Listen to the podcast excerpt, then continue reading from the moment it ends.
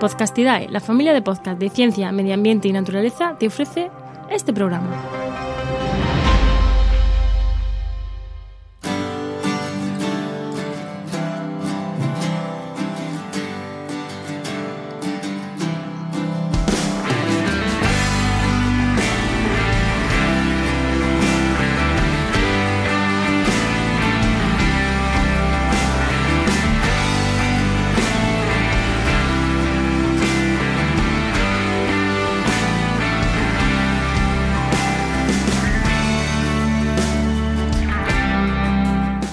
Bienvenidos a ONER, el podcast de eventos de la red de podcast de ciencia, medio ambiente y naturaleza Podcastidae. Yo soy Enoch Martínez y a mi lado en la técnica tengo a Juan María Arenas. Ya sabéis, hoy vamos a hacer un podcast sobre cómo afectará el confinamiento a la naturaleza. Podéis seguirlo en redes con el hashtag naturaleza y confinamiento, todo junto. Este programa, el de hoy, ha sido patrocinado por Brutal, que es una entidad que se dedica a la divulgación, la formación y la, conservación, y que podéis buscar todas las formaciones que se imparten para estudiantes o profesionales, pero siempre dentro del sector ambiental. En mayo, que es el mes en el que estamos grabando esto, acaba de empezar, tenéis todas las, eh, eh, formaciones van a ser online y las podéis encontrar en su Instagram, que es brutal-blog, o en su web, brutal.org.es. Hoy con nosotros tenemos de moderador a Víctor Quero, ya que esto va a ser una pequeña tertulia que él nos va a ir preguntando. Muy buenas, Víctor, ¿qué tal estás? Buenos días, Enoch. Muy bien. preséntate un poco, Víctor. A ver, ¿qué, eres? ¿Quién eres? Bueno, soy naturalista, divulgador de naturaleza en el blog Entre Pinos y Sembrados. Y aquí estamos, a tratar un poquito un tema de, actualidad y que nos interesa a todo el mundo que le gusta la naturaleza. Genial, pues si quieres presentarnos a ver quiénes van a ser los compañeros de Ertulia hoy. Pues mira, por un lado tenemos a Alberto Parada, que es biólogo y educador medioambiental. Es, eh, tiene el canal de divulgación de naturaleza Aventuras Barbudas en YouTube. ¿Qué tal, Alberto? ¿Cómo estás? Buenos días a todo el mundo. Encantadísimo de estar por aquí. Deseando ya de hablar de, de bichos y de confinamientos y de cosas así. Fantástico. Tenemos también a Ángel Javier España biólogo, también educador medioambiental es autor de varios libros de naturaleza. Ángel, ¿qué tal amigo? ¿Cómo estás? Muy bien, ¿qué tal? Buenos días. Un placer estar aquí con vosotros. Un placer. Arnau Guardia, un chavalillo que a pesar de su juventud es un naturalista de mucho nivel. Arnau, ¿qué tal? Buenos días, ¿qué tal? Muchas gracias por invitarme a la tertulia. A ti por asistir. Y finalmente, Xavier González. Xavi, que es veterinario en un centro de recuperación de fauna. ¿Cómo estás, Xavi? Muy bien, ¿qué tal? Encantado de estar aquí con vosotros, a ver qué, qué cositas contamos. Pues chicos, si os parece bien, comenzamos ya. Y la pregunta clave, ¿cómo creéis que va a afectar el confinamiento a la fauna? Venga, Alberto. Vaya preguntita, macho. La, pregunta del millón. Es, eh, es fácil hacerla y es difícil contestarla. Y de hecho nos vamos a pegar aquí una buena rajada para intentar delucidar. Pues yo creo que de muchas maneras diferentes. A ver qué opináis vosotros. Pero yo creo que al principio de... Y además ha ido como evolucionando, como ha ido como por fases, ¿no? Que al principio esto parecía Yumanji, que se iban a llenar las ciudades ahí de animales corriendo por todos los lados y tal. Eh, y luego resulta que que ha ido pasando un poco, ya se ha ido bajando un poco la fiebre. Ahora, resulta que es que ahora se están llenando los campos ahí de, animales y hay que ir a, quitarlos de ahí. Es un poco locura, ¿no? Es un poco complejo el, tema. ¿Qué opináis vosotros? Ángel.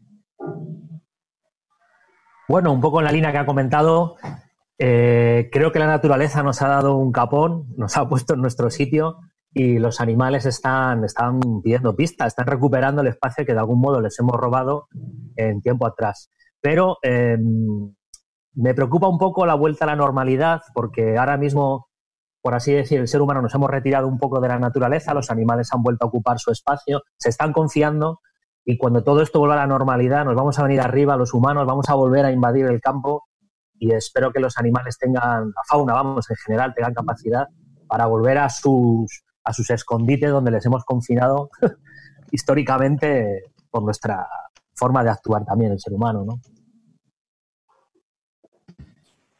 Desde mi punto de vista, al principio, bueno, como decía Alberto, yo, claro, al principio pensaba que podría tener también este efecto de ver que las calles se llenaban de, animales y todo eso, pero viendo cómo evoluciona y viendo que realmente el confinamiento ha sido corto y encima ha coincidido con el, con el periodo de cría de muchas especies, yo desde mi punto de vista pienso que puede ser incluso contraproducente, sobre todo para aquellas especies que tienen un ciclo reproductivo algo más largo. Las que lo tienen más corto quizás sí que se han visto beneficiadas con el confinamiento, pero las que tienen un ciclo reproductivo más largo, yo pienso que pueden haber tenido hasta problemas en algunos casos, por lo que beneficioso podría parecer, pero quizá finalmente no lo es tanto como pensábamos.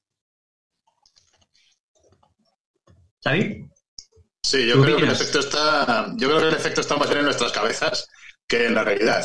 de hecho, la gente se aburre mucho con el confinamiento, entonces está en casa, echa mano de imágenes viejas de animales corriendo por las ciudades, las pone ahora y dice que es por el confinamiento. ¿no? El año pasado atropellaron un corzo al lado de mi casa, que vivo en el centro de Zaragoza, hay de siempre, estamos, he visto a Zoo cazar aquí en medio de toda la vida, he visto al peregrino, también cazando tranquilamente en medio de Zaragoza, castores haciéndose camas debajo del puente al lado del pilar. En fin, la fauna siempre ha estado ahí. Lo que pasa también que al no haber gente en la calle, ahora la gente se fija más. Cuando vas a comprar, te ves una calle grande, normalmente llena de gente, de autobuses y tal, vacía, y con unos nícalos en celo gritando por arriba, que están todos los días, que han estado siempre, y ahora es cuando la gente se da cuenta de que están ahí, ¿no? Entonces, más bien, sí que es verdad que puntualmente los animales, pues, ven que, no hay gente en la calle y a lo mejor pues se atreven a acercarse un poco más o pues los patos a dormir en mitad de la, de la calzada o cosas de estas, ¿no? Pero así efecto importante a largo plazo, para mí, mm, si acaso en los pueblos que la temporada de quema de ribazos se ha pasado y no han quemado los ribazos. Pero en cuanto puedan salir, echarán de herbicida como si lo vieron mañana. Así que tampoco, no, veo mayor. Eso que dices, Xavi, me parece muy interesante porque sí que puede ser que haya algo más de, animales, pero a lo mejor el, número, la cantidad no es tanta, sino simplemente que hay más gente observando. Entonces vemos los mismos que habían antes, pero los vemos más veces, con lo cual la impresión de que puede haber una cantidad mayor de la que había hasta ahora, pues no deje de ser eso, no deje de ser una impresión. Claro, es que no hay. A ver, eso es. Hay que pensar que, que, los que no se reproducen, así que en dos semanas o tres o un mes que llevamos aquí, no se han reproducido ahí los animales como para decir hay más en número. A ver, a ver, estarán los mismos, ¿no? Pero es verdad, es, sí, es que es lo que decís. Ahora estamos, ahora pasamos más tiempo mirando por la ventana. ¿no? Y cuando eso, cuando vas a hacer la compra o lo que sea, que está todo desértico, es más fácil ver y escuchar. Y escuchar también, incluso oler. ¿Nos ha pasado? Yo, por ejemplo, ahora huelo como más la comida de los, de los vecinos de alrededor, porque hay como menos, eh, no sé, eh, porquería en el aire, digamos, ¿no? Tampoco es que antes fuese esto aquí Chernóbil, pero... Eh, hay, mucha gente que, no ha mirado nunca por la ventana tanto como ha mirado, como está mirando durante, o ha mirado durante estos días. Y eso se puede traducir en observaciones de animales. Claro, claro, o sea, estamos cometiendo el sexo ese de, que estamos mirando más, eso es, eso es así también. Pero bueno, yo qué sé. Sí, sí. Me, gustaría apuntar una cosa importante, que, para analizar un poquito la situación ya no es tanto la cantidad de bichos que vemos, sino como la calidad de los animales. Es decir, a lo mejor vemos más gorriones, vemos más palomas, pero que es un indicativo, lo raro sería pues ver un animal poco frecuente. Es decir, entra incluso dentro de la normalidad, entre comillas, que un jabalí se acerque a una ciudad, un zorro se acerque a, una ciudad, a entornos urbanos, ¿no? Ciudades, pueblos, lo que sea, pero a lo mejor un animal mucho menos habitual, como pueda ser, pues, eh, no lo sé, un tejón, no sé, se me ocurre, por ejemplo, esa especie, eh, claro, eso ya nos daría una calidad en las observaciones que sería un nivel más que no la mera observación, la cantidad. Ángel, ¿estás de acuerdo conmigo? Sí, sí, sí. Eh, bueno, eh, precisamente los tejones son los bichos más jodidos de ver durante el día, ¿no? Porque son muy nocturnos, huelen, tienen un olfato espectacular, entonces enseguida, ante cualquier olor, se esconden en su tejonera y nos salen los tíos, ¿no? Yo que trabajo mucho con carnívoros, sí que mm, creo que les hemos dado un pequeño soplo de aire, ¿no? Al estar eh, mucho tiempo la gente confinada en casa sin salir, al grupo de los carnívoros, que les tenemos muy presionados, el, el ser humano le tiene muy presionado, con este tiempo yo creo que sí les hemos dado un poquito de aire. Y estoy de acuerdo con vosotros en que es verdad que ahora de repente parece esto, que los animales no existían y ahora de repente, con todos los vídeos que, habéis comentado, es verdad, pues, pues, que hay animales que incluso no sabíamos ni que teníamos en nuestra comunidad, en nuestro pueblo o cerca de nuestras casas. Pero los animales son los mismos que hace tres meses. Están los mismos, el mismo número y con las mismas costumbres. Lo único que sí que les hemos dado un pequeño respiro desde mi punto de vista, porque la presión humana es muy importante, es muy fuerte en algunas especies, sobre todo la que yo me digo ese grupo de los carnívoros. Pero bueno, que algún vídeo me ha llegado de algún tejón de, por parte de alguna gente forestal que se le ha acercado eh, a unos cuantos metros y claro, dices, joder, pues es bastante llamativo, pero no sabemos si es por el confinamiento o porque le pasaba algo, tenía cualquier enfermedad, en fin. Es un apunte bueno, Víctor. Muy bien. Sí, yo creo, hombre, tejones que se acercan a la gente, efectivamente, cuando ocurre suele ser porque algo, algo hay o que no se alejan, ¿no? Normalmente nosotros los que nos han traído, cuando nos han traído tejones, cogidos por alguien en el campo, eran animales que tenían pues eh, enfermedades crónicas, desnutrición por traumatismos antiguos, cosas que tampoco ves porque es muy difícil de ver así a simple vista cuando tú coges el animal, pero vamos. Entonces, yo creo que eso, que, que sí que ahora cualquier contacto con un animal que hace tiempo sería, se consideraría normal, pues ahora se está sacando un poco de, todo se achaca al confinamiento, ¿no? Y eso, y que la gente se fija más, totalmente, vamos. Esas fotos que han hecho a Corzos corriendo, esas grabaciones de Corzos corriendo en Zaragoza, están en zonas cerca del río, cerca del sitio donde hay soto, y que a lo mejor otros días también estaban ahí, pero en vez de salir a las 5 de la tarde Corzo, salía a las 10 de la noche, cuando ya no había nadie por ahí circulando, ¿no? Vamos, yo creo que, se está dando mucho más importancia de la que tiene. Lo de los carnívoros sí que es verdad, sobre todo también porque la, haber menos tráfico, teniendo en cuenta que la causa de mortalidad que nosotros detectamos como, vamos, la más importante de todas, desde lo que nosotros vemos es el atropello, pues efectivamente habrá más carnívoros criando este año que otros años. Eso es posible que sea así. Incluso anfibios. Los anfibios que tienen un, alto índice de, mortalidad por el tema de los de los atropellos, este año, si Dios quiere, pues se verá, tendrá menos, menos un menor índice. Esto Arnau, por ejemplo, pues que lo controla también bastante. Sí, bueno, sobre todo los anfibios, ahora, como decía antes, que tienen un ciclo reproductivo relativamente más corto porque depende mucho de la lluvia y de la humedad.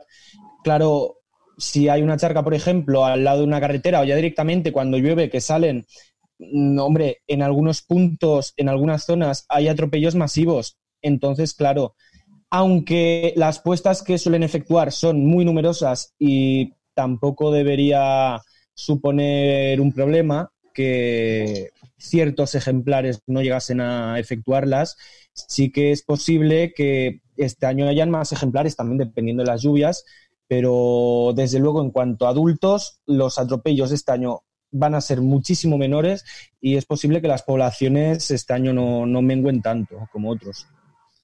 Esto que dice Lardao me parece algo súper importante de los ciclos reproductivos, ¿no? porque una de las dudas que había era si, si, los animales se iban a acostumbrar de alguna forma, iban a cambiar su adaptación tal yo supongo que todos estamos de acuerdo de que a nivel evolutivo es un tiempo demasiado pequeño como para que, puedan suponer unos cambios ¿no? evolutivos en, la adaptación de los bichos.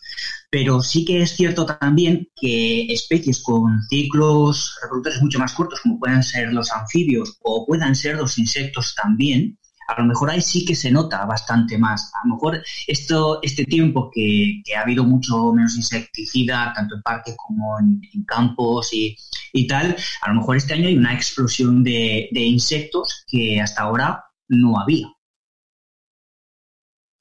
Ojalá. Eso sí que me parece posible. Eso te parece posible. Claro, pero esto puede, puede suponer un efecto cadena o no. Esto puede suponer un problema de que luego se líen a fumigar, como empieza a haber más saltamontes de la cuenta, habrá fumigaciones masivas también. Exacto, eso es. Mm, ese problema.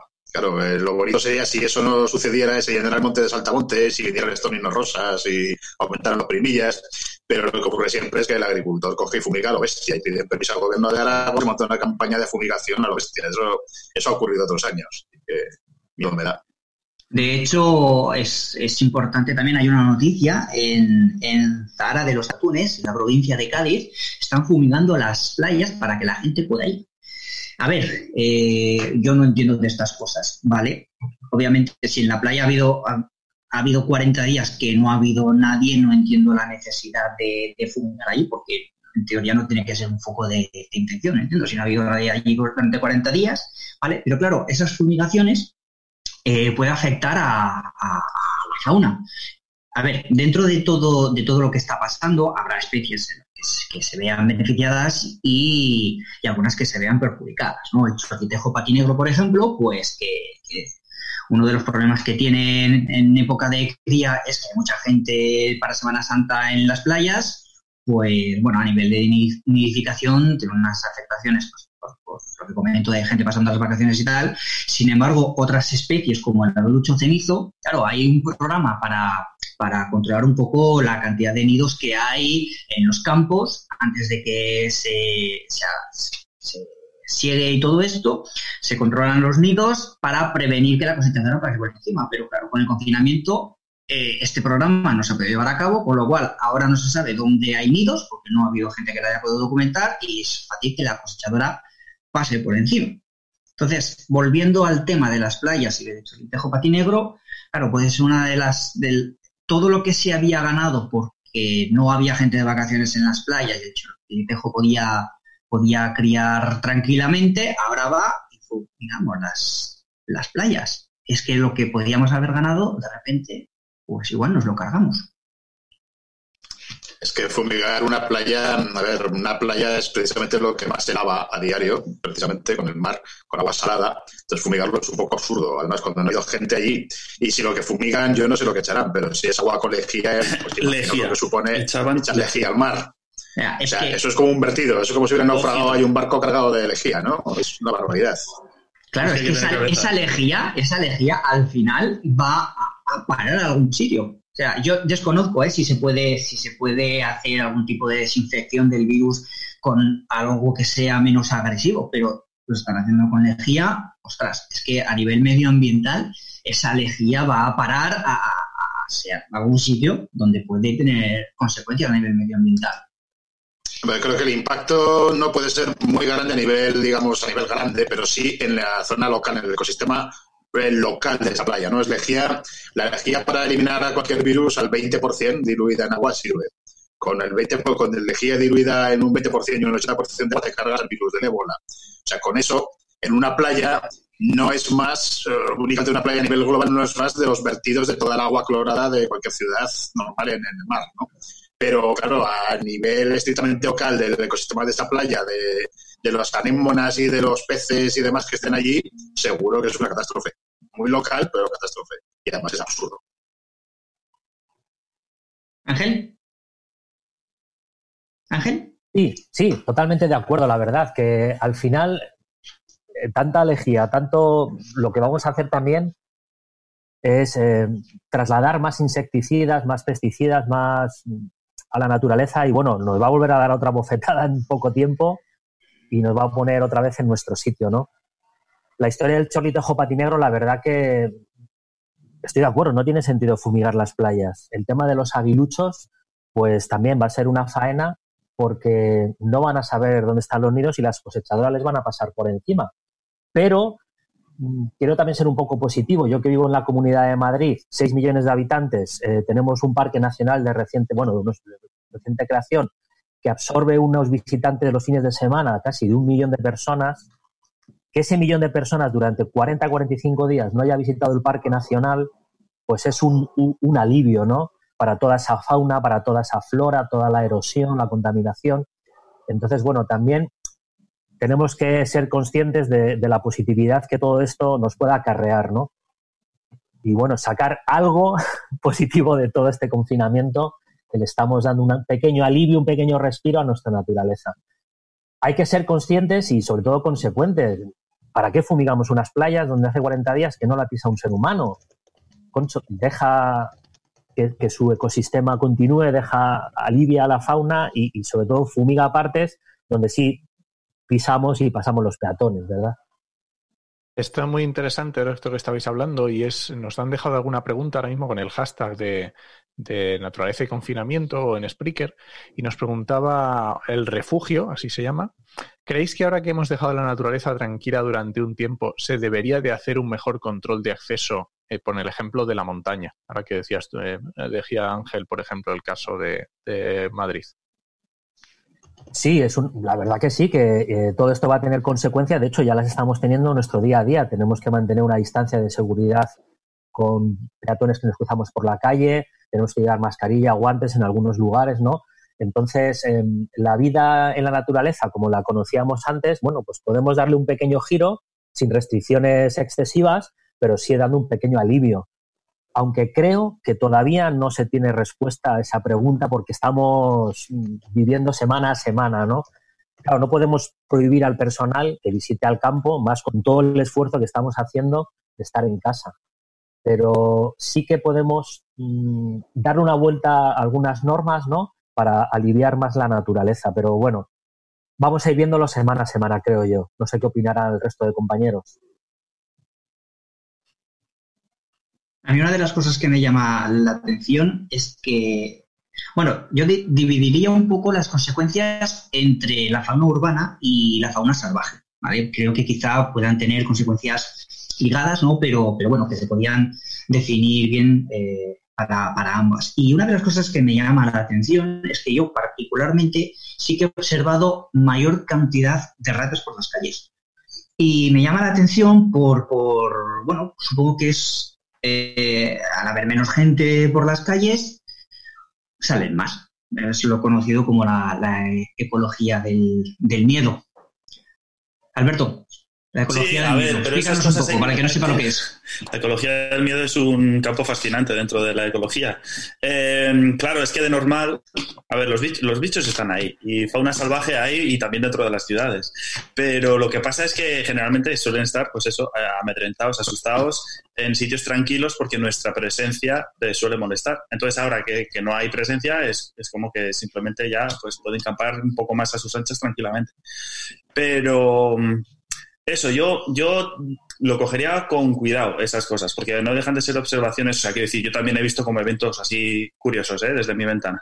Pero, pero hasta yo no me fiaría del todo hasta que no salgan estudios bien hechos, hasta que no se hagan censos en condiciones y cosas así, porque al final no deja de ser lo que hemos estado hablando antes. Eh, observaciones así como puntuales que pues igual que decía Xavi antes, que joder, que aquí eh, bichos, o sea, fauna en las ciudades ha habido siempre, en las ciudades y los pueblos, en todos lados, lo que pasa es que no nos hemos dado cuenta. Entonces ahora como que estamos más pendientes, pues hay que tener un poquillo de, cuidado en ese sentido. Pero sí que es verdad que es, que es incuestionable que ahí están como más tranquilos, pero vaya, no sé, yo no lo veo como algo para preocuparse o, algo por el estilo. No, más que nada era un poco el, hablar como esa presión humana que, comentábamos en el momento en el que es menor, a lo mejor algunas especies sí que aprovechan para salir más. Eso que decía Xavi, por ejemplo, el cozo a lo mejor estaba siempre, pero antes salía de noches y ahora sale a las 5 de la tarde. No significa que no estuviese antes. Sí, de hecho se está comprobando también que, o sea, hay animales que sí que están cambiando, incluso en poco tiempo, lo cual es fascinante, eh, sus hábitos. O sea, hay pájaros, por ejemplo, que estaban, que cantaban, hay estudios que hacen, ven, pues por ejemplo, algunas especies de aves que se habían desplazado en el tiempo y cantaban a primeras horas antes de salir el sol porque luego en cuanto salía el sol, por ejemplo, con el tráfico, con los aviones, lo que sea, no se les escuchaba. Pero, y ahora pues se está viendo que en estas pocas semanas también se están como readaptando otra vez y, vuelven un poco a, los orígenes. Pero, ya digo, que es que es muy complejo, tío. Es, cada, cada especie es, una, es un mundo, incluso a nivel de población, ya no solo especies diferentes, sino en cada sitio, en cada, en cada bicho en particular, es súper complejo. Justamente teníamos un comentario de Antón Álvarez Bermúdez en Spreaker que nos decía eh, sobre una investigación de Gaynor en 2018 y decía que las actividades humanas, sobre todo las diurnas, han influenciado que muchos mamíferos adaptaran sus ciclos a la nocturnidad. Dice, ¿puede que el confinamiento esté adaptando esos nuevos ciclos y se normalizado, entre comillas? Hmm. Claro, sí, eso es justo lo que comentaba, eso es también. En, incluso en anfibios, es que hay un montón de, grupos de, animales que están, eso, modificando su comportamiento, mm, ya no solo, y ya no solo su comportamiento, sino también a, niveles casi fisiológicos. ¿eh? ¿eh? yo creo que sí. A ver, ya digo, ¿eh? con cuidado, no vale generalizar ni decir es que todos están ahora moviendo o lo, que sea, pero sí que, sí que se están notando cambios. Mm. Es que muchos, muchos animales son nocturnos porque es el espacio de tiempo que les hemos dejado para estar tranquilos. Yo he visto en sitios absolutamente tranquilos tejones de día, cuando siempre se ha dicho que son súper nocturnos, etcétera, etcétera. Incluso muchas garduñas en zonas rurales que tienen poca presión humana y tal, eh, se pueden ver durante el día. Se pueden ver garduñas y se pueden ver otros bichos que, pensábamos que únicamente eran nocturnos. Arnau. Sí, bueno, yo desde mi punto de vista opino que Claro, como decía antes Alberto, cada especie es un mundo, pero en general mm, la fauna es oportunista. Entonces, la fauna siempre está en las ciudades, de las ciudades. En el momento en el que su mayor competidor y depredador deja de estar, como son precisamente oportunistas, pueden aprovechar esa situación pues, para explorar un medio que tienen poco, que tienen poco explorado, para adentrarse un poco más, pero vaya, mm, el tiempo no es el suficiente como para cambiar un calendario reproductivo o un ciclo que ya viene, entre comillas, predeterminado para cada especie. Y yo es lo que decía antes, pienso que en cierto punto puede llegar a ser contraproducente, porque hay especies que precisamente como son más oportunistas en mayor o menor medida, eh, claro, si tienen un ciclo reproductivo algo más largo que por ejemplo, un carbonero que en mes y medio ya te tiene casi una, una pollada sacada adelante, sí que la, claro, pueden pillar a esa especie con, con la pollada, en la, con la nidada, la pueden pillar y entonces, claro, eso puede perjudicar a dichas especies. Claro, pero pensemos que ya, ya no es solamente a, nivel reproductor, es que puede afectar a, muchas más facetas. Me voy a explicar un poquito. Ahora que la presión es, menor, muchos animales están recuperando un espacio donde antes no les dejábamos estar. Y estoy pensando, por ejemplo, en los aeropuertos. Aquí, por ejemplo, que está el Delta del Llobregat, ¿vale? El, ahora que apenas hay tráfico de aviones, eh, claro, esas aves que están allí, que hasta ahora están colindantes con el, con el aeropuerto, eh, hay posibilidad de que, bueno, em, vayan, se distribuyan por una zona en la que dentro de nada vuelvan a haber aviones y pueda suponer algún tipo de conflicto. Es uno de los puntos que, está ahí, que hasta que no vuelva toda la normalidad realmente no, no vamos a descubrir. Pero claro, es un espacio que, que ahora las aves pueden disfrutar de él y, ostras, que de aquí a cuatro días vuelven a ver aviones aquí. Yo creo que una especie con una plasticidad cetológica suficiente como para en tres meses acostumbrarse a poder ocupar un nuevo sitio, se acostumbrará igual de rápido a dejar de ocuparlo cuando todo esto pase. Entonces, porque ahora se hace mucho hincapié, se hacen fotos de buitres comiendo en la carretera. Esto estoy harto de que me lleguen buitres atropellados porque atropellan jabalís, atropellan costos en las carreteras, bajan los buitres a comer y los coches se los llevan por delante. Esto ocurría antes del confinamiento, el año pasado, hace dos años, que pasa lo mismo. Ahora se hacen fotos, un tío que pasa muy despacio por el coche, con poco tráfico, una foto a 40 buitres a lado de un jabalí, pero esto es absolutamente habitual. Entonces, el problema muchas veces es que estos animales no son capaces de, prever que por ahí va a pasar un coche dentro de un rato. Ellos saben que hay coches, pero a no ser que haya un tráfico continuo como en una autopista en una carretera, pues simplemente si no hay en ese momento un peligro, se confían y bajan. Y esto es así siempre. Entonces no creo que vaya a haber mayor problema. Yo creo que se acostumbrarán a que vuelva a haber gente otra vez y que se han acostumbrado a que no haya. Una de las cosas que habéis dicho que, me ha llamado la atención es el tema de, la cantidad de animales que se ven ahora, que, bueno, sí que coincidimos bastante en que también como hay más gente mirando, eh, es más fácil verlos. Claro, hay, más ojos en las ciudades, pero hay menos ojos en el campo a nivel de furtivos, a nivel de venenos, a nivel de, bueno, de, incendios forestales. ¿Creéis que, es, que puede aprovechar la gente, Ángel? Sí, la verdad que es como un poco barra libre, porque todos los ojos que antes vigilábamos el campo, eh, ahora estamos en casa. Y los furtivos tienen sus mecanismos, sus formas de salir, sin que nadie les vea. Es verdad que la guardería forestal ha seguido trabajando, pero tiene cierto peligro todos estos ojos que nos quedamos en casa, eh, porque claro, no, no, podemos controlar esa gente que sale a poner cepos, a cazar furtivamente. Entonces, claro, no lo vamos a poder, a poder saber. Es la parte mala de todo este confinamiento, por así decirlo, sí. Yo, como decía antes Ángel, opino más que nada que esto es un respiro, es un respiro a la fauna, porque, claro, realmente es un periodo muy corto, entre comillas, muy corto, para, no para nosotros, sino para la, fauna a nivel local. Entonces, claro, porque estemos un mes, dos meses metidos en casa, la fauna no va a experimentar un aumento brutal. No, y más al contrario, vuelvo a repetir, yo pienso que puede, llegar a ser contraproducente y, por ejemplo, claro, uno de los problemas de recuperar esta cierta normalidad es, por ejemplo, que ahora mismo estén diciendo que se puede cazar en Aragón, en Andalucía, en donde sea. Claro, si no hay personal o el personal, los agentes medioambientales están ocupados con labores de desinfección, con labores de reparto de material sanitario, ¿quién vigila a esa gente, porque toda actividad, absolutamente toda actividad supone un riesgo. Y toda actividad necesita, dentro de lo que cabe, más o menos, ser vigilada y que esté más o menos controlado. Pero claro, si hay cazadores en el campo y no hay agentes disponibles para controlar que todo vaya bien, es más o menos lo equivalente a que hayan coches por la autopista y no hayan radares, controles policiales, controles de drogas. Yo pienso que es algo más o menos equivalente. Yo digo una cosa, ahora que sacar el tema de, la caza, la verdad es que cuando empezó todo esto, yo pues me alegré, ¿no? Porque pensé, ostras, viene una época de cría en la que no va a haber caza, ¿no? Veremos a ver si eso se traduce en, bueno, en que los animales se puedan reproducir con mayor facilidad, todo esto. Y sin embargo, al final, pues se ha autorizado la caza, lo cual, bajo mi punto de vista, no deja de ser más que una prueba de, del enorme poder e influencia que tiene el lobby de, la caza, ¿no, Ángel?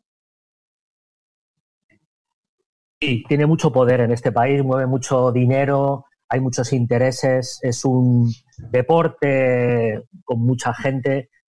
Eh, y el problema ha sido lo que hemos comentado durante toda la entrevista, que de repente se ha empezado a ver más fauna por las calles, por los pueblos, por las ciudades, incluso por las carreteras. Y claro, todo el mundo pone el grito en el cielo, madre mía, nos invaden los jabalíes, nos invaden los corzos, hay más conejos, ¿quién va a controlar todo esto? Los cazadores. No, la naturaleza se regula. Es lo que hemos estado comentando durante toda esta entrevista. Los animales son los mismos que el año pasado.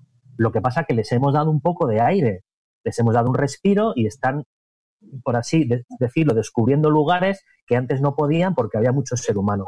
Y esto no se soluciona con la caza. La caza tiene sus periodos, tiene sus eh, restricciones y hay que saber cuándo actuar y cuándo no. Entonces, esto de barra libre ahora, cazar, sí porque sí, ¿no? Es lo que acabamos de comentar. Si se llena el monte de cazadores, ¿quién los va a controlar? ¿Quién los va a vigilar? Eh, hay cazadores y hay escopeteros. Y esos escopeteros al final son los que tiran a todo lo que se mueve. El otro día hablábamos que en Asturias, por ejemplo, cuando un cazador mata a un oso, eh, tiene que ver a la pieza entera. Si lo ve solamente la parte de atrás, se confunden con jabalíes, creen que es un jabalí, le pega un disparo y acaba de matar un oso pardo. Los llaman jabalosos, ¿no? Entonces, claro, no puede haber barra libre, no puede haber barra libre de matar todo lo que se mueva. Tenemos que ser responsables y si no podemos salir de casa por todo este confinamiento, tampoco se debería dar permiso para cazar aunque se crea que hay muchos animales, ¿no? Hay los mismos que antes. Y digo una cosa, eh, hablamos de la caza, pero también está la pesca.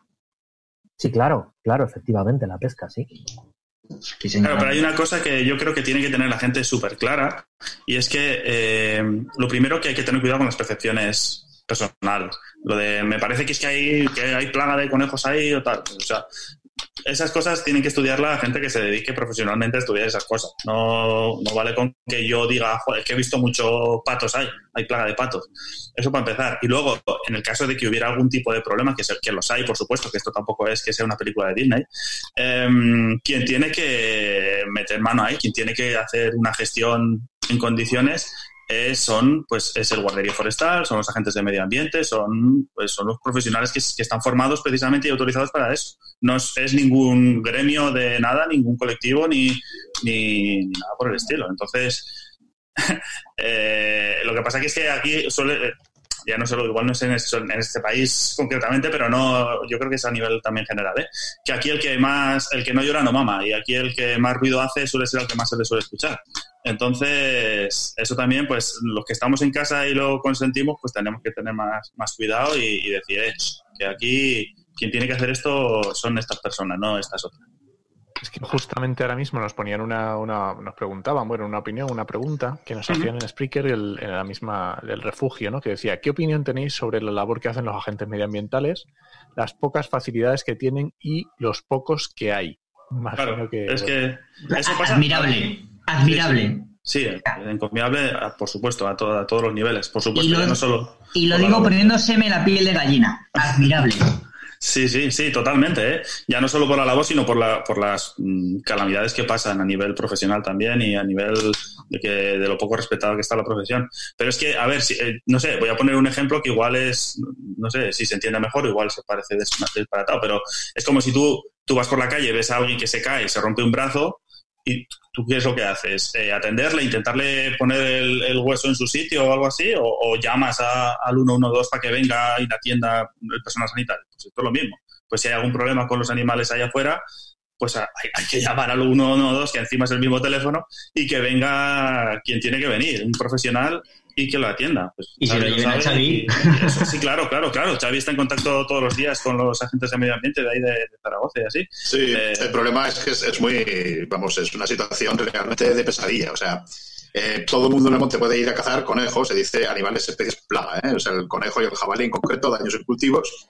Está todo lleno de gente con escopetas por ahí y los forestales bajo mínimos. Está Seprona también, pero Seprona lleva unas áreas enormes y aunque están 10 horas con la moto, últimamente he estado 10 horas al día con la moto por el monte, pero no se puede llegar a todos lados. Y claro, a mí me han llegado de zonas de plaga de conejo, he visto ya como 4 o 5 búhos reales tiroteados, en zonas de plaga absoluta de conejo, que es que dices, ya no se puede llegar a tener las neuronas más dañadas que ir a por una especie de plaga porque te la dejan cazar, porque es la plaga, y eliminar al animal que realmente acaba con esa plaga, que no eres tú, que es el animal, este, búho real en concreto, ¿no? Entonces yo no decía nada. A mí me, una, situación me parece de, pesadilla estar así. Una de las cosas que, me ha llamado la atención y que quería comentar es que últimamente se dice mucho que la biodiversidad es un arma para frenar pandemias. Venga, ¿por qué? ¿Cómo es eso? ¿Quién lo explica? Alberto. Más que para frenar pandemias, o sea, la biodiversidad a todos los niveles es algo bueno, digamos, para nosotros, egoístamente pensándolo como especie, como o sea, el ser humano, a nosotros nos viene bien tener biodiversidad, nos viene bien tener otros animales y otras plantas y otros organismos ahí fuera de forma natural. ¿Por qué? Pues porque simplemente eh, evolutivamente, o sea, el hecho de que hayan estado ahí durante cientos o millones de años han supuesto de alguna manera que nosotros hoy en día estemos aquí y, o sea, porque se han generado unas condiciones concretas que hacen que nosotros estemos aquí. Entonces, eh, empezar a desmadrar todo como lo estamos desmadrando ahora, pues, pues al final conlleva cosas pues, como esta, por ejemplo. Eh, el problema de esta pandemia que nos ha tenido aquí encerrados pues todo el mundo sabe ya, aunque más o menos eh, no se tiene claro del todo, pero ya sabe que eso es un problema relacionado pues con el tráfico de animales, con el eh, sí, con, el desajuste de los ecosistemas, podemos decirlo así como en general, ¿no? Pero sí. No, acaba, perdona. Nada, nada, iba a decir eso, que al final es como un problema de, de que le estamos metiendo mano como a todo, eh, por todos los lados, y al final eh, se, están produciendo, pues eso, o sea, es como que desequilibras. Tú, es como si tú tienes un ordenador, tío, lo abres y le quitas y empiezas a quitar piecitas. Y empiezas a quitar piecitas, entonces el ordenador empieza a hacer como cosas raras hasta que llega un punto que quitas una y, se va todo al, carajo y deja de funcionar. Pues nosotros estamos haciendo algo parecido con la naturaleza. Y al final, pues pasa pues cosas como esta, pues que hay un, hay un desmadre, de repente salta un virus de un grupo animal a otro, cuando ah, está constantemente pasando, eso es un hecho, pero claro, esta vez lo que pasa es que nos ha pillado a nosotros y nos ha dado el pero también a mayor cantidad de especies, entiendo yo que hay un efecto dilución donde la carga vírica será, será menor, ¿no? Cuantas más especies haya. Esto, Xavi, ¿cómo lo corrígeme, por favor? La cosa es, sobre todo, que la biodiversidad, entendiendo como que los ecosistemas están sanos, también tienes hay un grupo de animales, un grupo de plantas que tienen todos sus patógenos propios. Entonces, eh, fíjate que lo que pasa también con el ébola, por ejemplo. O sea, hay muchas especies de, virus, de bacterias, eh, concretamente herpes virus, hay algunos de chimpancé que para el chimpancé son un grano y al ser humano lo matan. Y viceversa. O sea, porque hay muchas especies emparentadas con nosotros que tienen unos microorganismos similares, pero claro, la patología que ocasionan en unos y otros es diferente. Entonces hay, virus potencialmente mortales en las selvas, en muchos sitios, con los que el ser humano de forma normal nunca entraría en contacto. Al deforestar, sustituir el bosque originario por plantaciones de palmera de aceite donde va un montón de gente a trabajar, abrir trochas donde va la gente a cazar para vender carne de selva. Estamos, es estar jugando a la lotería todos los días buscando esas bacterias que o virus que en un momento dado pues te puede tocar. Eh, cuanto más mm, boletos tienes, más veces haces esto, más probable es que te encuentres con algo como este coronavirus, con algo como un ébola o con cosas todavía peores. Entonces ahí es, eh, efectivamente, es muy importante mantener los ecosistemas con cierta salud y no estar cargándonos poco a poco poniendo, digamos, aireando toda esa, esa microbiota que hay ahí potencialmente peligrosa, ¿no? Y luego, en cuanto a, la transmisión de enfermedades, pues evidentemente, si hay un ecosistema sano con un número de depredadores que controla a especies que se pueden desmadrar, pues te evita tener pues, más ratas de la cuenta que pueden transmitir enfermedades, más palomas de la cuenta que también. Eh, en fin, yo lo veo por ese lado. Perfecto. Una, una preguntita. Eh, ¿Creéis que también puede haber afectaciones en el clima? ¿O que es algo, llevamos contaminando cientos de años y que ahora por cuatro días, como quien dice, no va a haber ninguna, no se va a poder corregir nada. Hay gente que sospecha que sí, porque ha coincidido que al principio del confinamiento pues, hubo unos días con mayor cantidad de lluvias, bajada de temperaturas, ahora parece que, ser que, vuelve a haber, pero ¿creéis que realmente puede tener una relación o pues simple casualidad? Relación tiene... Bueno, tira, tira, Xavi. No, yo creo que es, que es un periodo de tiempo demasiado corto como para que tenga algún efecto, digamos, duradero. Pero sí que es verdad que tres meses eh, sin contaminar, como estábamos contaminando, se ha visto que la zona estaba limpia. Mm. Ahora que eso tenga efecto para reducir el efecto invernadero, pues es más que dudoso. ¿no? Eso es, a ver, son dos cosas distintas. Uno, que haya reducido la contaminación, que eso sí que está comprobado y es un hecho, ya ha caído drásticamente, aunque luego habrá que tener en cuenta el efecto rebote, que luego ya verás cuando volvamos a las andadas. A mí me da miedito. Y dos, eh, la emisión de efectos de, de, gases de efecto invernadero, que es lo que o sea, lo que, digamos, influye sobre el cambio climático.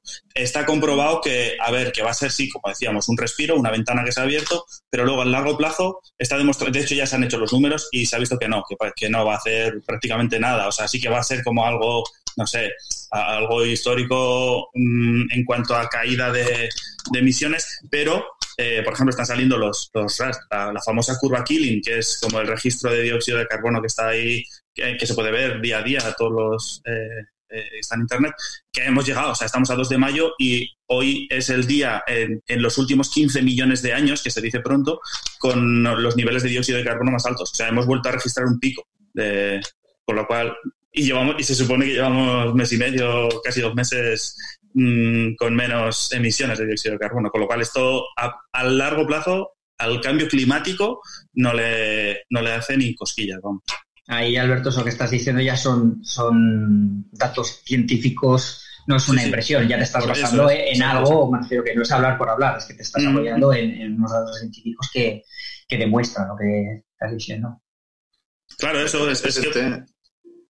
Dime, dime, No, no, no, no, no, no, quería decir, tener presente que nos hemos parado nosotros, Unión Europea, en otra menor medida otros países, y China no se ha parado en absoluto. Y hoy en día China es el líder mundial en emisión de gases de efecto invernadero, con lo cual pues que nos paremos nosotros un poco, pues no, no, no puede tener mucho efecto, ¿no? Sí, pero incluso aunque parase China, ¿eh? O sea, se he leído que ha habido registros de que ha bajado como un 25% la, las emisiones, o al menos en la primera etapa de confinamiento y así, pero que es que eso no le hace ni, ni cosquillas a la, a la emisión. O sea, es que no supone ni siquiera un 5% o algo así de todo el año. O sea, que no, que es que aún, aún, aún si parásemos todo ahora mismo y estuviésemos no sé cuántos meses, ni siquiera le afectaría. Esto es, Es que, a ver, es, lo del o sea, a ver, lo de las emisiones de efecto invernadero hay que, hay que verlo, o sea, a mí me gusta verlo como si fuese una piscina, ¿no? O sea, como el agua, el, que los gases de efecto invernadero son como el agua de una piscina. Tú estás con una manguera y estás, venga a echar, venga a echar, venga. Si de repente cortas la manguera, aunque sí que es verdad que el dióxido de carbono y bueno, los, gases de efecto invernadero tienen, eh, se van de alguna manera, se van quitando de ahí, pero el ritmo que se quitaría no, vamos, no equivale para nada a lo que estamos echando. Es como si dejas de cortar la manguera, si cortas la manguera, la piscina no se evapora de repente, sigue habiendo agua ahí. Entonces, es más o menos lo que está pasando ahora. Yo, me opino que, hombre, como decían antes, a, a largo plazo esto es insignificante pero, hombre, es mejor que nada, eso está clarísimo. Y aunque lo hecho, hecho está, y realmente es muy difícil, bueno, es muy difícil, no, es imposible corregir todo lo que hemos estado haciendo durante estos años, yo creo, yo opino que sería un buen momento para, para hacer planes de reconstrucción y tener un modelo, un modelo de vida y una, y es una forma de vida un poco más ecológica, un poco más sostenible porque ya que, ya que como, decía, a largo plazo no es nada, a corto plazo para nosotros nuestra forma de vida ha cambiado totalmente y, hombre, pienso que sería bastante interesante replanteárnoslo y empezar a tomar eso, un modelo de vida un poco más sostenible. Yo quería aportar una cosa que he leído, ¿no? que me parece interesante. Es, eh, bueno, algo que dice Fernando Valladares, que es un científico del CSIC, en una entrevista que le han hecho en el Confidencial, dice, un mes o dos de confinamiento no van a resolver la erosión, la desertificación, la pérdida de especies o el cambio climático. ¿Cómo lo veis? Mm, de acuerdo, totalmente. A mí me parece muy acertado y tan acertado que quería, lo quería comunicar, lo quería comentar y no sé si alguno tiene algo que aportar, no está de acuerdo, pero yo creo que refleja bastante pues, lo que hemos hablado de que va a ser algo puntual, que no va a suponer ni una carga ambiental importante, ni, ni a nivel biológico de los animales, tampoco va a tener grandes repercusiones. ¿Vuestra opinión cuál es? Claro, yo creo que esto es el ejemplo, como lo veo yo, es como el que lleva 20 eh, años fumándose dos paquetes de tabaco al día y de repente deja de fumar un mes y dice, joder, muy buena comparación. que eh, mm, tengo ahora, estoy hecho un toro. Ya verás tú. Muy buena comparación, igual, Alberto. Igual se va al otro barrio dentro de seis meses, no sé. O, entonces, que yo lo veo así, ¿sabes? Ángel, querías hablar. Sí, eh, afirmar lo que acabáis de decir, considero también que es muy poco tiempo, son dos, tres meses, eh, pero sí que es verdad que la naturaleza nos ha dado una colleja, nos ha mandado a la silla de pensar y nos ha dicho, gente, no podéis seguir castigándome de esta manera con el tráfico de especies, eh, quemando montes, erosionando, castigando a la naturaleza. Entonces, nos tenemos que replantear, como acabáis de comentar, eh, la vuelta a la normalidad tiene que ser una vuelta más ecológica, más sostenible, más conservando la naturaleza, porque nos acaba de pegar un buen tirón de orejas. Yo lo que habéis dicho que me parece muy importante es el posible efecto rebote que pueda haber porque todo lo que hemos podido ganar durante estos días, pues ahora la gente tiene unas ganas de salir al monte, de salir a la playa, eh, de coger aviones para los viajes que tienen pendientes. Puede sucederse un efecto rebote, las fábricas, por ejemplo, que hayan podido parar, dejar de fabricar, ahora recuperar toda aquella producción que tienen atrasada, que no han podido hacer y que, bueno, está por ver qué puede pasar. No sé cómo lo veis vosotros. Totalmente de acuerdo. Yo creo que eso va a suceder y de hecho ya está sucediendo. En, China la, la, producción está aumentando y aquí ocurre lo mismo en cuanto se pueda. Pues se procurará, vamos, las, empresas a lo que van a ir es a intentar recuperar el tiempo perdido, si, si pueden. Así que, y bueno, como el mundo no está gobernado por un comité de sabios que dice, uy, madre mía, lo que hemos hecho y lo que nos ha ocurrido, vamos a aprender de los errores, vamos a hacer las cosas bien, sino que es un, sabéis que el ser humano en general como población se comporta como las levaduras del vino, ¿no? Que están ahí produciendo catabolitos que un día matarán y que ya no lo saben y ahí mientras hay nutrientes ahí están. Pues esto es lo que nos ocurre. Entonces yo creo que no va a cambiar en nada la forma en que nos estamos cargando todo, francamente. De hecho, a la chita callando se está probando normativa ahora y ya no hay que irse a China, que también, ¿eh? Sí. Pero aquí en España se está probando normativa para descalificar espacios naturales protegidos, para construir ahora en, sitios. O sea, que es que es, te echas las manos a la cabeza. Ríete tú del que le dio por limpiar la playa con lejía que la que se está liando ahora mismo es, es menuda ahí afuera. Lo que pasa es que, claro, es como, como lo que decís, lo de los incendios, lo de la caza furtiva y tal, que se están aprovechando que nosotros estamos ahora pendientes de otras cosas, mirando los pajaritos por la ventana y cosas así, para hacer eh, por detrás tropelías que ya verás tú en cuanto salgamos por ahí y lo vean. Está súper interesante ahora el debate y si, si, me dejáis un momentito os interrumpo un poquito, ¿vale? Os lanzo, os hablo de Brutal un ratito y luego metemos alguna pregunta, ¿de acuerdo?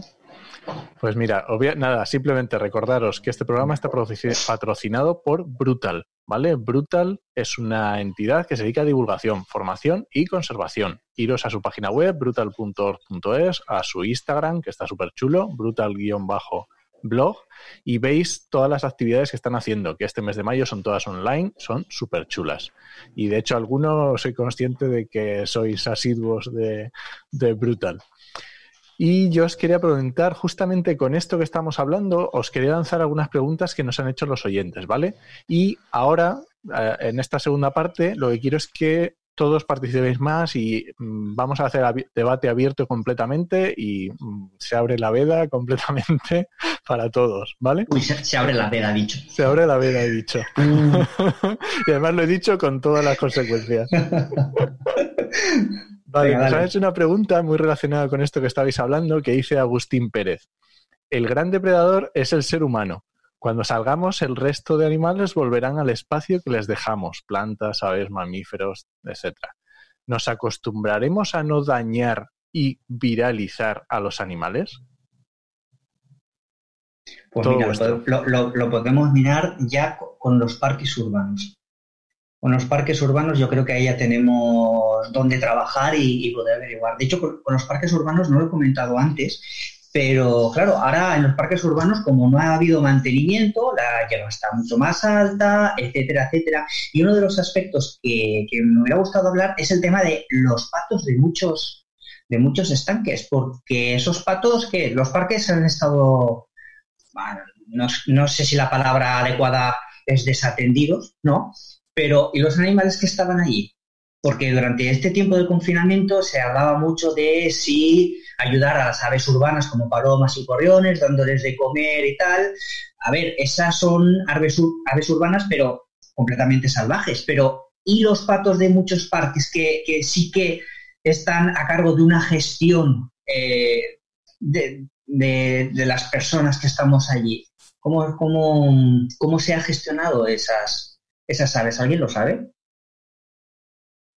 A ver, yo aquí en Zaragoza lo que veo es, bueno, se ha dejado de echar pan a los patos que vemos en el Ebro habitualmente, pero no les pasa nada, vamos, ellos buscan la vida, tienen otros medios de alimentación y no ocurre nada, tanto patos anales reales como patos domésticos cimarrones, patos mudos cimarrones, los propios cisnes, en fin, yo creo que ahí no, no es sí, pero, sufrido otra cosa pero en el Ebro a lo mejor tienen mayor capacidad para, alimentarse, pero los, patos del Parque Grande, que están acostumbrados... yo a los patos del Parque Grande les he visto volar, no sé si habrá alguno que tendrá amputado el carpo y no podrá volar porque está allí, eso sí que o les echan de comer o lo tienen crudo, en ese caso entiendo que igual que se puede echar de comer a cualquier otro animal, ahí los, los del ayuntamiento tienen echarles de comer.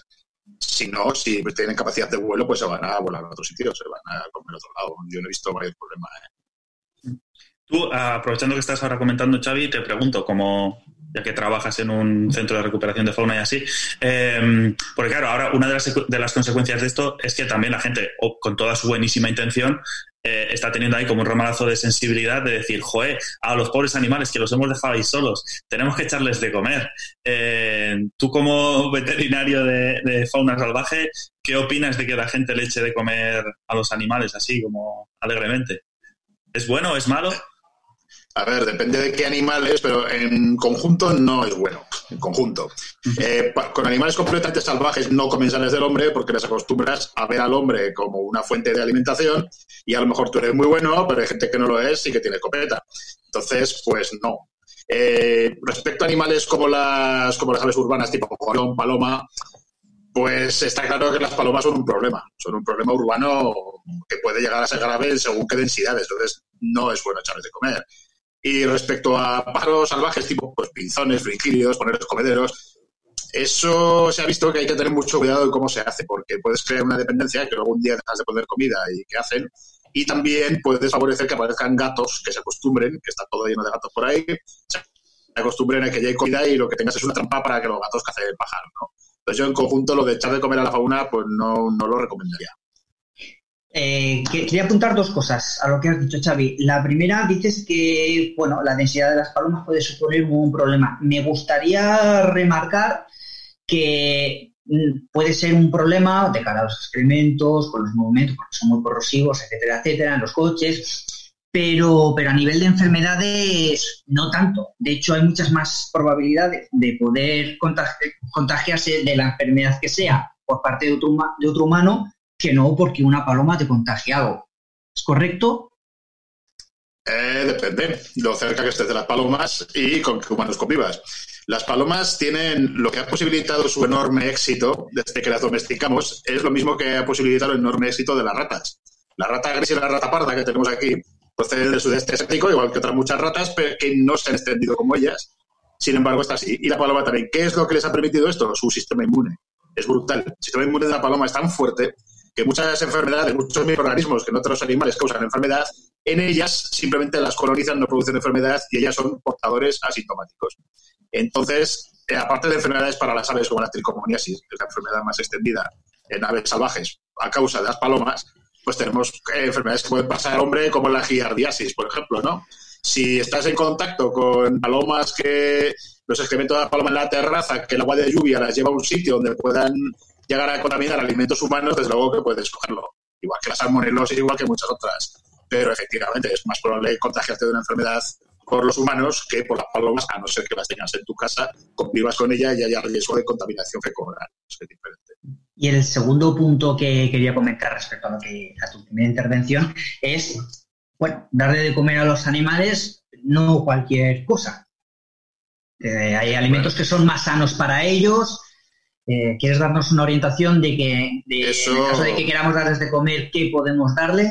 Eso es muy, eso es muy importante, eso es importantísimo. De cara a alimentar, no sé, para dejar para animales carnívoros, todo el mundo sabe que los perros y los gatos domésticos ya no pueden comer muchas cosas que comemos los humanos. No pueden, porque son tóxicas, como el chocolate, eh, pero también porque los, alimentos procesados en general, nosotros estamos acostumbrados a ellos y no sabemos lo malos que son, que realmente el típico alimento del típico fiambre de jamón de york, con todos sus conservantes, todas sus cosas que lleva, las sales sobre todo, pueden causarle fallos renales a animales que no están acostumbrados a ellos. Entonces, eh, para dar de comer, pues, eh, en fin, si alguien quiere echar comida, pues el pan para especies carnívoras es un recurso que está bien, el pan seco que tienes en casa, no hace daño a nadie. Eh, cereales con la mixtura para, para pájaros de jaula, también está bien para los fringílidos. Y luego ya de cara a aves insectívoras, pues un pienso de gato está bien, pienso de gato de, de, pequeño, de pequeño, que sea bueno, está muy bien, es muy, muy nutritivo, muy equilibrado y eso yo sería lo que pondría pues para carboneros, para incluso para lavanderas y animales así. ¿Y el, típico pan para gorriones? Sí, sí, el pan, el pan tal cual, el pan ¿O está procesado y les puede afectar? No, en principio no tiene, vamos, no se me ocurre el pan, claro, habrá panes y panes, pero en principio el pan no tiene nada especialmente, no tiene la cantidad en sal que pueden tener otro tipo de alimentos, por ejemplo, como las palomitas de maíz palomitas de maíz tienen sal para matar a un búfalo. Entonces, andar echando esa cosa por ahí para las aves es mucho peor. A mí no me parece tan malo. Arnau, ¿estás de acuerdo? Sí, sí, no, la verdad es que sí. Aunque, bueno, el tema, en cuanto al tema pan, sobre todo con las anáctidas en parques, en parques urbanos y todo eso, claro, puede propiciar la presencia de algas o de patologías en aves como las alas de ángel, ¿no, Xavi? Em, yo en, vamos, el pan en sí, a ver, el pan como monodieta, es que una cosa es que lo eches como un refuerzo de la dieta para ayudarles un poco y otra cosa, si tú evidentemente coges un pato y le metes una monodieta de pan, desde luego, mal. Pero eso con cualquier otra ave, ¿eh? eso también con un gorrión. Los gorriones, cuando hay expresión de hormigas de ala, los ves cogiendo hormigas de ala como locos, son bastante omnívoros. Entonces, sí, hay que tener cuidado. Pero una cosa es tú te echas algo que tenga que sea calórico y luego ellos ya se buscan la vida, ya se buscan sus caracoles, se busca por ahí sus cosas, ¿no? Y otra cosa es que lo encierres al pobre pato y lo tengas tan solo. Entonces sí, no mal. Claro, lo que hay que hacer es, o sea, como decís, eso, que, em, que sé que el, el echarle, o sea, a ver, yo es que para esto soy como un poco también eh, que no aséptico, en el sentido de que sigo pensando que, los animales se la saben buscar ellos solos bastante bien, como para que andemos nosotros metiendo mano por ahí. Igual que tampoco que, no atendemos a una persona que se haya roto un brazo, tampoco vamos a un hospital llevándole ahí bollicaos a los que están en las habitaciones porque están malnutridos, ¿no? Pero, pero sí que es verdad que quizás, yo qué sé, igual como refuerzo así, vale. Pero es que hay mucha costumbre, por ejemplo, de echarle de comer como a los, yo qué sé, a la gente de, de ciudades o cosas así, de todo el rato, todo el rato pan, que aunque dices, Xavi, que es, que es, a ver, que no es, en el fondo no está mal, pero es como si nosotros igual nos pegamos tres meses comiendo hamburguesas, solo hamburguesas, ¿no? Claro, es que... Que, alimenta, pero igual te contigo. yo estoy de acuerdo en que los animales se saben buscar la vida por sí mismos, pero pueden tender a lo fácil, es decir, la comida fácil de, de los bocadillos en el patio del colegio, pues para qué voy a a gastar energía buscando, ¿no? Si ahí la puedo encontrar de manera más fácil, porque al final los pájaros van a tender a lo fácil porque es lo que menos consumo de energía les requiere, ¿no? Pero los pájaros no entienden del equilibrio de la alimentación. Los pájaros lo que tienen es una sensación de saciedad y como esto, aunque no sea bueno para mí, porque es lo que me está quitando el hambre. No, no, ahí no. Los pájaros sí entienden de equilibrio de alimentación. Se lo pide su propio organismo. Fíjate, aquí en la ribera del Ebro empezaron a plantar sorgo y había quien decía que plantar sorgo que mal porque los pájaros se lo comían todo. Entonces me llamado la atención que los campos de sorgo ves un montón de gorriones, ves a veces pizones, pero nunca ves ni jilgueros, ni pardillos, ni verderones. ¿Por qué? Porque son especies que se alimentan solamente de grano, precisamente. Los pinzones y los gorriones complementan el alimento con insectos pero pardillos y demás frigíridos, que no sean los pinzones, solo comen grano y eligen aquellas semillas que tienen un mayor contenido en proteínas. No comen sorgo, que son calorías vacías, como si hacen los gorriones, que luego comen insectos.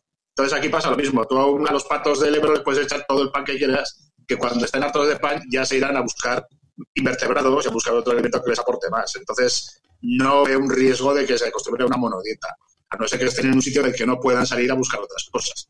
Pero sí que los animales saben buscarse incluso las, las personas que no están alienadas por nuestra civilización, pues, los indígenas de, los pueblos, pues ya saben cuando...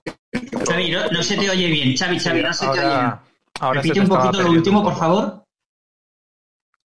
Xavi, perdona, lo último no se te ha oído bien. Ah, ¿Lo puedes repetir lo último, por favor? Vale, no, quería decir que, eso, que incluso dentro de, de, las personas, las que no están alienadas por nuestro modo de vida, occidental, esta, esta civilización nuestra, entre pueblos indígenas, hay muchos estudios de cómo no, no se mm, limitan a una monodieta, aunque tengan en el huerto unos plátanos muy buenos, ellos siguen yendo a cazar porque tienen que complementar con proteína y lo saben. Esto es algo que en nuestra civilización hemos perdido mucho, si nos gustan mucho bollitos, te hinchas a bollitos, pero en otras culturas un poco menos alienadas no ocurre, los animales mucho más. Pues justamente ahora nos hacían alguna pregunta relativa a este de la alimentación de animales, que decían, bueno, todo lo que estáis hablando, y nos planteaban un tema de este, de este estilo, que es el tema de los gatos. Los gatos callejeros o los gatos en, libertad en las ciudades, que creo que es un tema que puede dar bastante de sí y que nos lo preguntaba un oyente porque decía que él tenía problemas en, en su barrio. Arnau, contesta cuando hayas contado antes esta cita.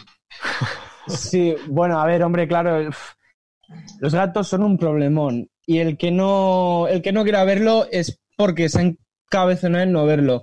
Como se dice, no hay mayor ciego que el que no quiere ver y es eso, los gatos son un problema muy grande. Gatos, sí, pero en casa mm, son animales domésticos, son animales que son felinos. Entonces, aunque los tengamos en nuestra casa bien alimentados, siguen teniendo el instinto y son un problemón para las aves total. Eh, claro, hombre, en medio de una ciudad quizá no tanto, pero es que en el campo, en el campo pueden, pueden llegar a causar estragos bastante, bastante importantes. Y es que es eso, Gatos, sí, pero en casa. Y si están fuera, que, que haya control. Sí, me parece que es un tema que tiene su parte de complicación. Estoy de acuerdo en que son un problema y yo lo he visto y he trabajado con ello en, dos aspectos. Por un lado, en los parques periurbanos de, la corona metropolitana de la ciudad de Madrid y por otro lado, en, en un parque natural del suroeste de la comunidad de Madrid. El principal problema de los gatos en la naturaleza es que se hibridan con el gato montés. Entonces perdemos la pureza, la raza del gato montés se pierde. Aparecen híbridos, fase 1, fase 2, gatos que no son ni domésticos ni monteses, son híbridos. Entonces es un gran problema y que, por desgracia, no se está trabajando ni se está estudiando en ello. Nosotros realizamos un estudio hace años en la Comunidad de Madrid sobre el grado de hibridación del gato montés y los, datos eran escalofriantes, ¿no? Porque de 100 pieles de gatos eh, atropellados, muertos, cazados que estudiamos en la comunidad, de puros puros de genotipo, fenotipo de gato montés, fenotipo, perdón, de gato montés, pues a lo mejor era un 15, un 10%. El resto eran hibridaciones, o sea, es una barbaridad. Luego los gatos domésticos en parques periurbanos que a la gente les va a dar de comer es otro problema, porque cuando hace frío, cuando llueve, cuando nieva, esa gente no va a darles de comer. Y esos gatos tienen que seguir comiendo. ¿Qué hacen? A lo fácil, a los patos, a las aves, a los reptiles. Entonces, eh, lo que has comentado, gatos domésticos son para estar en casa. Es un problema, sí. Mm, precisamente esto que comentabas tú del gato montés, eh, es una de las personas que estás perfectamente capacitada para hablar del tema, porque hiciste un libro de una guía de carnívoros de Castilla y León, donde una de las especies que, con las que tratas es el, gato montés. Yo es un libro que me he leído, me he leído muy a gusto, ya lo sabes, que es uno de mis libros top, top, top, y que recomiendo encarecidamente a todo el mundo, porque no trata solamente del gato montés, sino que trata de, todos los carnívoros que tengamos en España y es un libro muy completo. Sí, yo, yo os lo recomiendo. ¿eh? Por una parte, eso, y, por otra, lo que tú comentabas de dar de comer a los gatos. Claro, ¿en qué, ¿en qué momento incluimos o no incluimos a los gatos dentro del mismo pack que los patos del parque? Hay que mantenerlos alimentándolos durante este tiempo de confinamiento. Somos responsables, nosotros los hemos puesto ahí y por tanto somos responsables de que estos animales eh, puedan seguir alimentándose, tengan alimento, no somos responsables. Las colonias de gatos, eh, ¿los metemos también o no en el mismo paquete los patos de los parques? Mm, no. Buena pregunta. Desde mi punto de vista, no.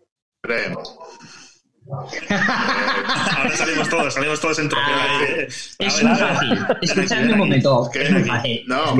Somos cinco, somos cinco. Hay desempate seguro. no, yo creo que una vez que las has puesto, o sea, las colonias felinas no deberían existir, pero en una situación como esta tampoco vas a dejarle morir de hambre a los gatos ahí dos meses, o sea, no me parece ético. Otra cosa es que tendrían que cogerlos a todos y llevarlos a la perrera, sí, y darles de comer allí, eso mejor. Pero, o, sea, o, en casas de acogida o a lo que quieras. O sea, esos gatos, esos gatos no tendrían que estar en la colonia felina, es una barbaridad. Estamos hablando de parques urbanos donde, hombre, pues hay pajaricos, ¿no? Habría pajaricos. Hace mucho tiempo que no canta un ruiseñor en la ribera de Huerva. Y es que si la densidad habitual de carnívoros como una jineta, puede haber una jineta cada dos kilómetros cuadrados, pues aquí tenemos 50, 60, 100 gatos en mil metros cuadrados. Esto ahí no, hay, no se salva a nadie. Por muy alimentados que estén con pienso y lo que quieras, el instinto lo tiene y como tiene el instinto, pues se, se entretiene, sobre todo los pollos los túrdidos que caen del mirlos, eh, ruiseñores, etcétera, que salen del nido cuando apenas tienen las alas salidas, porque las, las plumas de las alas emergidas, porque es una forma de precisamente desviar la atención de los depredadores. Esto, cuando hay una, presión de gatos tan tremenda, pues no queda ni uno. Que no queda ni un pollo de mirlo, ni de ruiseñor, ni de petirrojo.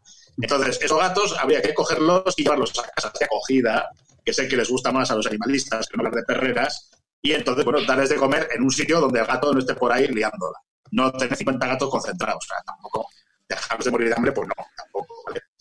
Y creo que hay que remarcar que esto tampoco es una cuestión de opiniones. Esto no es que estemos aquí expresando ahí nuestros gustos personales, que no es, no es una cuestión de que te guste o no te guste, es cuestión de ponerlo en números, porque ya, si ya había un montón de estudios, ahora últimamente cada vez están saliendo más, y, se está viendo sobre el papel que es que no es, es que ya no es una cuestión de que te gustan los gatitos ahí fuera o, o que no, es que es con diferencia, pero con muchísima diferencia, eh, una de las mayores causas de extinción de especies en el mundo. O sea, los gatos son criaturas fantásticas, son criaturas maravillosas y fascinantes, a mí me flipan, pero son unas máquinas absolutas de, matar y de cazar cosas. Ya no solo para comer, porque ya no es una cuestión de decir, bueno, es que si no les damos de comer o no, sino porque los felinos en general, y los gatos en particular, cazan para entrenarse, cazan para jugar y para entrenarse. Entonces, eh, cazan incluso cuando no tienen hambre para comer.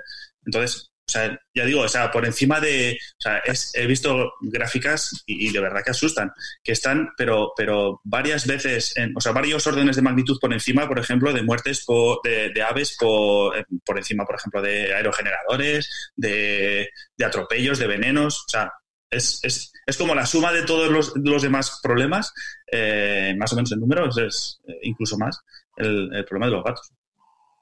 Sí, a ver, es un animal que hemos, bueno, hemos no creado, pero sí que hemos modificado para que tenga un instinto de, matar, básicamente, junto con el ser humano. Es la única especie que mata por diversión. A lo mejor mata sin necesidad de, tener hambre, ¿no? puede matar para jugar después con su presa y mantenerse em, eh, físicamente bien, ¿no?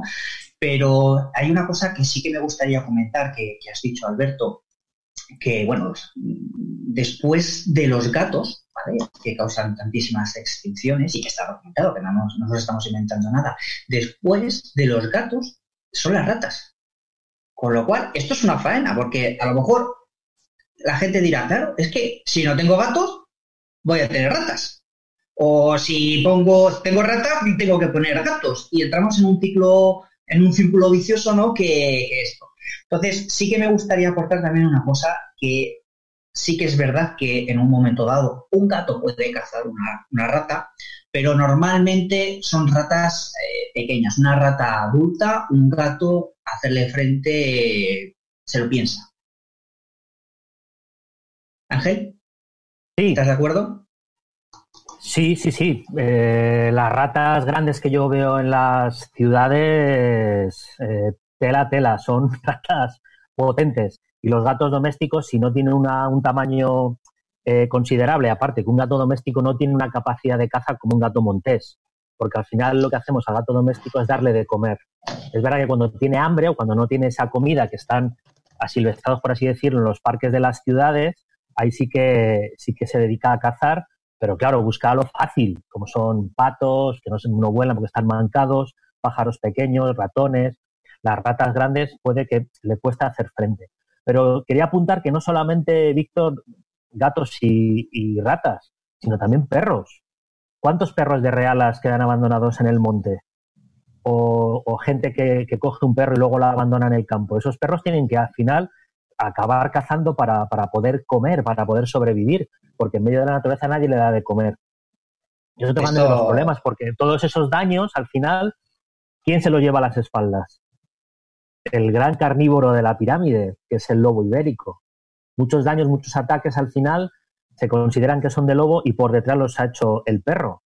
Ahí eh, nuestro veterinario seguro que tiene algo que decir, porque cuántos animales muertos le habrán llegado y tendrá que decir si es un ataque de lobo, es un ataque de perro. Pues últimamente es de las cosas que más hago. Es de las cosas que más hago últimamente. Y te puedo decir que por cada oveja muerta por, por, lobo puede haber 20 por perro y me quedo muy corto. Eso de las que me traen, claro. porque las que me traen a mí son las que se sospechan que es lobo. Luego hay un montón de ataques que ya saben que son perros. Mientras un lo que tenemos ahora, que se ha hecho muy famoso en Humor Negro, los ejemplo solitario, ha matado en tres años 150 ovejas, una cosa así. Los ganaderos dicen muchas más, ya se sabe, pero son como 150 y en el mismo periodo pues tienes en una sola noche llegan los perros y matan 300 ovejas en una misma explotación y no pasa nada. Es que no pasa nada. Y no dicen de que el futuro está en peligro, que no sé cuántas. Pero cuando un lobo mata una oveja, porque ahora lleva cinco meses sin matar y han matado una oveja, y unos perros han matado pues como treinta y tantas, pues entonces el problema es el lobo. A los perros no. Hay que poner, claro, cuando dices de poner medios de defensa, esos medios de defensa son para el lobo y para los perros. Y lobos hay pocos, pero perros hay muchos y los habrá siempre. Y cuando desaparezca este lobillo que tenemos ahí, seguirá habiendo perros de real escapados, perros abandonados, pero no lo quieren ver. Y es alucinante como un pastor te dice, me mataron los perros 50 ovejas. Y dices, ¿lo has denunciado? te dice, ¿para qué? Pero cuando un lobo mata dos ovejas, el futuro de la ganadería está en peligro, el pan de nuestros hijos, el lobo es alucinante. Es algo que, no tiene explicación que la forma de hacer política que se tiene en este país. Solo es la única explicación que hay. Enoch, aquí tenemos, entre los gatos tenemos tema para otro podcast, ¿eh? y entre el lobo también, el conflicto del lobo, para otro más. Sí, sí, sí, De hecho, son temas que son muy recurrentes y muy interesantes. La verdad que nos podemos tirar todo el, todo el rato, ¿no? Pero voy a ir a otro tema también que nos han preguntado, que es sobre temas de cambio climático que habéis hablado, ¿vale? Em, eh, me decías que, que, faltaba Arnau. Arnau, ¿quieres decir algo sobre los gatos antes de que pase de tema? Bueno, gatos, perros. Claro, sí, sobre los gatos quería decir que decía, decía Víctor que decía Víctor que, claro, si es solo un gato, no pasa nada. Bueno, ahora justo, mira, los datos del año pasado de colonias en Barcelona son de 768. Ay, perdón, en 2018. Integradas por 9.099 gatos. Claro, si ponemos que cada gato caza un pajarillo al mes, que puede ser, puede ser realmente mucho o muy poco, pero si multiplicamos eso cada gato por una vez al mes, claro, el, número de presas de pájaros que se han capturado es enorme. La verdad es que el problema es, muy, muy, muy agravante y, los datos que habéis dado lo, lo ponen claro, ¿no? Y ahora, como os decía, quería cambiar un poco de tema. Algunas de las preguntas que tenemos nos hacían una pregunta también de enciérrate con la ciencia y nos hablaba del tema de los contaminantes, del cambio climático y los problemas que tenemos con emisiones de vehículos, ¿vale? Y también nos preguntaba también por emisiones de vehículos de gas, eh, eléctrica, etcétera, que hidrógeno, que aquí en Europa digamos que estamos más eh, en, ese, en esa línea, o por lo menos lo intentamos pero en otros países emergentes eso es impensable y cómo puede afectar, ¿no? Y también enlazo con esta pregunta y así os dejo las dos, y que nos hacían que, em, que si se habrá concienciado la gente sobre el cambio climático, eh, haciendo un poco recapacitar por este parón que hemos tenido y por la incidencia que se está viendo, ¿no? ¿Cómo veis, cómo veis estos dos puntos? Alberto, ¿qué opinas? Sabía que me ibas a decir a mí.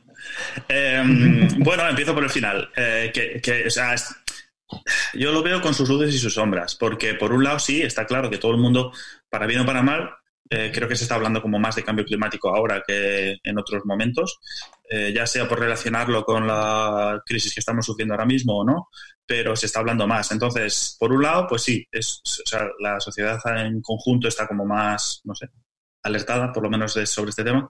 Pero por otro lado, yo soy un poco pesimista porque como, o sea, como individuos, sí que creo que el ser humano es, es, maravilloso, pero luego como colectivo somos un poco cerriles, somos un poco, no sé muy bien cómo buscar una palabra que no, que no salte ahí. Sí, podemos decirlo así. Vamos mucho como nuestra bola. Entonces, ahora mismo sí que han bajado las emisiones, pero no sé yo me da miedo, ojalá que no, ojalá que no se haya marcado tanto que luego salgamos de aquí y salgamos con otra, no sé, con otro cuerpo y con otra mentalidad, ¿eh? Pero me da a mí que, va a ser... De aquí a cuatro días... Andadas, ¿eh? De aquí a cuatro días se nos olvida todo. Bueno, esta misma mañana, que ahora ya podemos empezar como a hacer incursiones allá afuera, al exterior, los seres humanos, y ya he visto, o sea, yo vivo en las afueras de una ciudad y ya la única vía de acceso al campo, que son los caminos así de, de aquí de alrededor y tal, un parque periurbano, estaban colapsadas de gente. y, es, eran las dos primeras horas de libertad. O sea, que imagínate lo que está por venir. Vamos a hacer incursiones, no excursiones. ¿eh? incursiones, eso es, eso es, porque hay que, hay que estar nada más que un ratillo. Ángel. Pues yo creo que con todo esto del confinamiento, el corona, el cambio climático, como que lo hemos dejado un poquito abandonado, es mi opinión, ¿eh? porque estamos tan, tan, tan centrados en todo el confinamiento y todo este problema que ha pasado en segundo plano.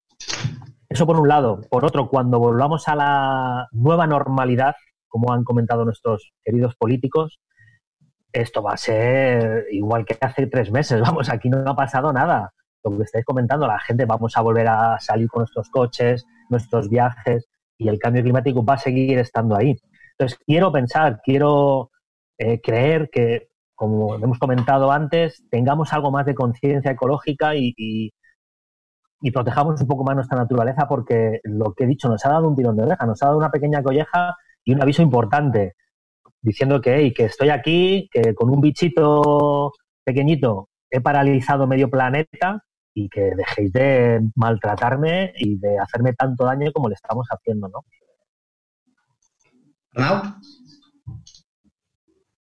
Bueno, yo básica y resumidamente pienso, pienso como él. es que es que no, no hay más. ¿Y tú, Xavi? Yo estoy de acuerdo, estoy de acuerdo en que no cambiaremos nada, es más, irá peor, porque va a haber una crisis económica muy fuerte derivada de este parón de estos meses, y entonces cuando hay una crisis económica todo lo relativo al medio ambiente pasa a un ultimísimo plano.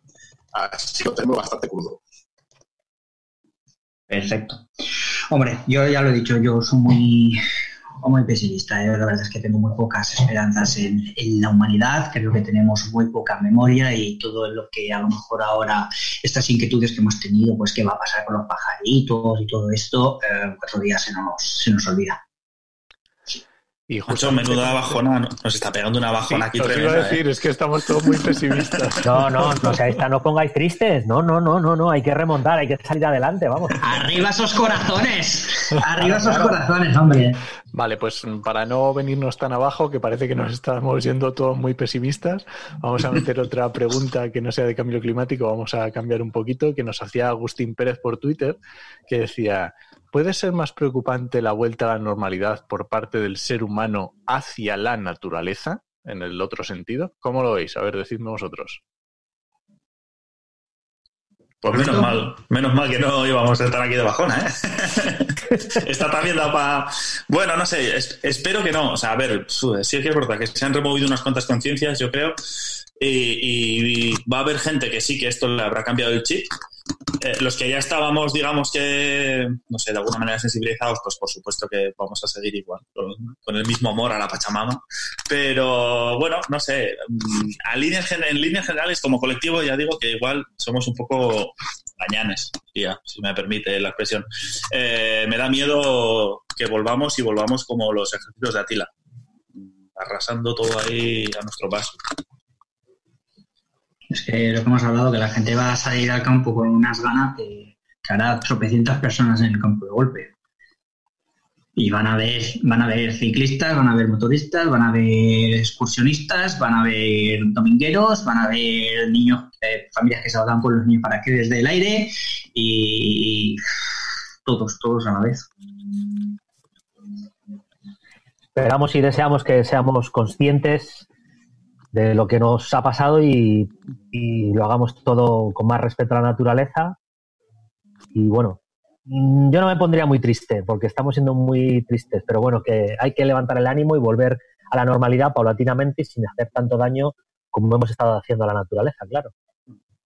Sí, por eso creo que es importante eso, que no solo nosotros, a ver, está claro, ¿eh? que quien ya, como decía, quien está sensibilizado de alguna manera, pues obviamente va a salir igual de respetuoso que antes. Pero sí que es importante que ahora mismo todos los que ya sabemos lo que está pasando, lo que está por venir, eh, sirvamos como de altavoz. Tenemos como que amplificar la señal y decirle a la gente que está ahí como dudosa o que no sabe muy bien esto cómo va, que eso, que hay que salir ahora con, con cuidado, como siempre ha habido que tener cuidado, vamos, que tampoco es que sea nada especial, pero bueno, especialmente ahora que, vamos a salir como con embudo, vamos a salir ahí como deseando ahí como, vamos, que nos pegue el aire fresco. La, de garrapatas que tiene que haber ahora con las, se, están se están frotando las manos las garrapatas están como las moscas madre, madre mía. Eso va a ser tremendo pero bueno forma parte de, forma parte de lo que es la naturaleza, ¿no? Cuando te gusta la naturaleza te tienen que gustar los bichos simpáticos y los bichos menos simpáticos. Arnau, tú sabrás. son fascinantes. Yo una vez leí un comentario de, alguien, no recuerdo quién, que decía que, es una pena que Félix Rodríguez de la Fuente no le dedicara un capítulo a la garrapata, porque realmente es un animal que merece un protagonismo que, que sí. realmente lo tiene. Se lo proponemos a Iker Jiménez, que seguro que le saca jugo. No, pero Alberto sí que lo podría hacer. Alberto en su canal. lo, tengo, lo tengo programado desde hace igual dos años, así. un vídeo especial para la garrapata. Tengo de cucarachas, tengo de arañas, de, bichos asquerosos y la garrapata era un candidato total. Sí, sí, algún día caerá el vídeo. Arnau. Sí, bueno, respecto a la pregunta que han hecho antes, antes de que hubiera el problema, el problema y tal, a ver, yo pienso que realmente la vuelta a la nueva normalidad va, no va a ser tan perjudicial como podría ser una vuelta así de repente. Básicamente porque, claro, tenemos que ir con precaución, aún es muy pronto para decir qué pasará o, o decidir qué vamos a hacer. Y precisamente la, es eso, la vuelta a la nueva normalidad, yo creo que no va a ser perjudicial por esa pequeña escala en la que la vamos a ir haciendo. Entonces, por eso yo no, tendría mucha preocupación.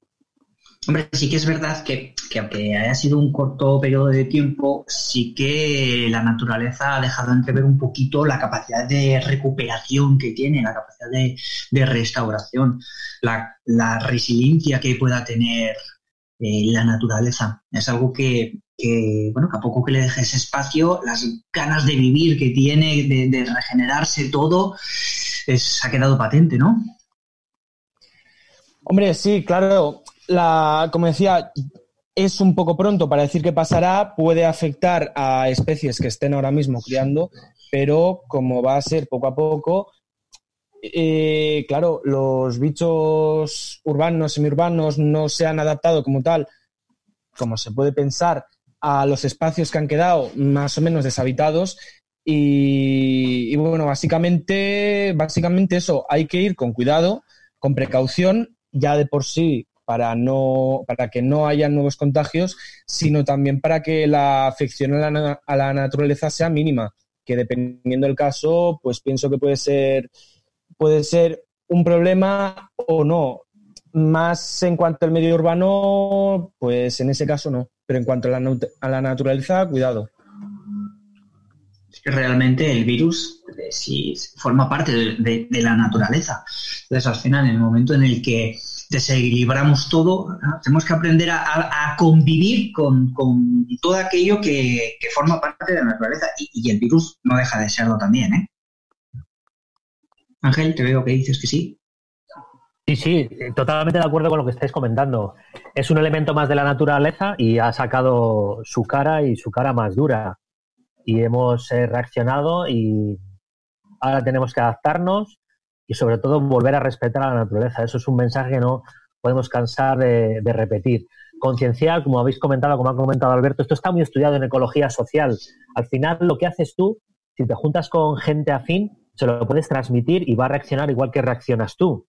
Y los que estamos concienciados o muy concienciados, como somos todos nosotros y todas nosotras, pues al final se lo podemos transmitir a los iguales y esto es como una ficha de dominó que van cayendo. Todo lo bueno puede ir pasando a los demás. Y la única manera de salir de esto es respetar a la naturaleza y mayor concienciación y mayor respeto. Xavi. Hombre, a ver, yo creo que la vuelta a la naturaleza, pues la haremos como lo hacemos todo, pues a lo bestia, pues todos, cada uno a su manera y muchos sitios no se saturarán más porque no se pueden saturar más, los parques nacionales y estos sitios de, sobre todo cerca de las ciudades donde va la gente a pasar el fin de semana, mucha más saturación no puede haber, francamente. Como positivo tiene que, bueno, eh, por lo menos durante la época de cría de muchas especies, hemos tenido los ríos sin quemar, eso es muy importante y hemos tenido a los animales tranquilos en el campo y además ha llovido mucho. Luego, ¿qué pasará? Que cuando eso, pues que ese, ese factor positivo, ese hecho positivo de los ribazos sin quemar se va a perder porque más tarde pues fumigarán todo con herbicidas para paliar esas cosas, soportar ver vida que no sea lo que ellos han sembrado alrededor de sus campos, ¿no? Pero bueno, por lo menos habrán dejado un periodo de tiempo en el que muchas especies han salido beneficiadas. Claro, es que una de las ventajas que ha tenido esto es que ha coincidido con el periodo de cría. A lo mejor en otra época del año, quizá, a lo mejor en otra época del año, quizá las mm. posibles eh, consecuencias o repercusiones que ha podido tener el confinamiento no hubieran sido tan, tan claras, tan marcadas, no sé cómo explicarlo. Sí, en invierno, por ejemplo, pues no hubiera sido ni, la mitad. Claro. claro. Ahora, por ejemplo, se ha podido beneficiar de ello eh, pues las especies que crían, también pues lo que hablábamos, las especies urbanas, eh, decíamos que ya había que alimentarlas o no había que alimentarlas, pero precisamente en primavera es cuando más alimento natural también tienen, con lo cual, eh, si tú me dices, mm. esto pasa en invierno, que se alimentan, no, hay, no hay insectos y todo esto, y se alimentan de, mm. del del, del patio de los recreos, etcétera, etcétera, y ostras, me ha quitado el alimento y no sé, o me cuesta encontrar otra alternativa de alimento, ahí sería mucho más complicado, pero la verdad es que afortunadamente, eh, bueno, a lo mejor no ha sido casualidad, a lo mejor el virus también ha aprovechado la, primavera para poder manifestarse bien. Esto hmm, aquí lo desconozco, lo desconozco, pero, pero bueno, también podría ser. Puede ser. ¿Alguna última aportación, chicos? Pues nada, yo creo que por lo menos el mensaje no ha quedado tan negativo como hace un ratito, ya por lo menos ha quedado un poco más, más positivo para que nos quedemos con buen sabor de boca. Así que nada, os voy a recordar que este podcast está patrocinado por Brutal, ya lo sabréis, en una entidad que podéis ver su, toda la divulgación, toda la formación que tiene. En mayo todos los eventos son online, eventos súper chulos, podéis verlos en su Instagram, que es muy chulo, que es brutal-blog o en su web, o en su web que es brutal.org.es. Y nada, yo creo que para despedirnos lo que vamos a ir haciendo os voy a ir dando paso y me decís dónde la gente puede leeros, encontraros, si tenéis algún libro, es el momento de vender vuestro libro. Así que venga, vamos a empezar. Venga, Ángel, tú primero. Bueno, pues yo he venido a hablar de mi libro, como dijo aquella vez, el maravilloso umbral, ¿no? Eh, bueno, yo no tengo blog, tengo página de Facebook y de Instagram, me podéis buscar por ahí o teclear el nombre en Google, que seguro que aparece por ahí alguna forma de contactar, ¿no? tengo publicados tres libros, eh, dos sobre rastros y huellas de carnívoros ibéricos y uno que es un pack de la, se llama Lobos Ibéricos, uno es sobre biología, etología, conservación, etcétera, y el segundo eh, tomo es sobre rastros y huellas, indicios de presencia. Tu, nombre, tu nombre entero, Ángel, para que la gente te pueda encontrar fácil. Sí, Ángel Javier España. El apellido es muy fácil de recordar. Ángel Javier España. Entonces, bueno, tecleándolo, buscando en página de Facebook, lo que sea, si alguien está interesado en algún tema de carnívoro, rastros y huellas, lobo ibérico, que es lo que estoy trabajando actualmente, bueno, pues podemos contactar y eso es un poquito lo que hacemos. Genial. Pues venga, Xavier, eh, dinos algo que no, sé si tienes muchas redes sociales o si te va mucho, pero bueno, cuéntanos un poco. Nada, no, soy un troglodita total. O sea, eh, no tengo blog ni tengo nada, tengo WhatsApp, gracias a que tengo WhatsApp. Y libros, solamente soy coautor de un libro que va sobre necropsias de fauna salvaje en caso de envenenamientos. O sea que. Di el nombre, di el nombre, que seguro que a alguien le interesa. Eh bueno, que te busquen, que te busquen por tu nombre, venga.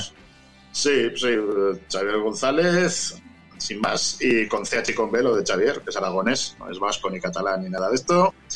Y sí, pero sobre necropsias de fauna salvaje en caso de envenenamiento, ante sospechas de envenenamiento. Lo hicimos con el Parque Nacional de Gran Sasso, Gobierno de Aragón y Junta de Andalucía, aquello.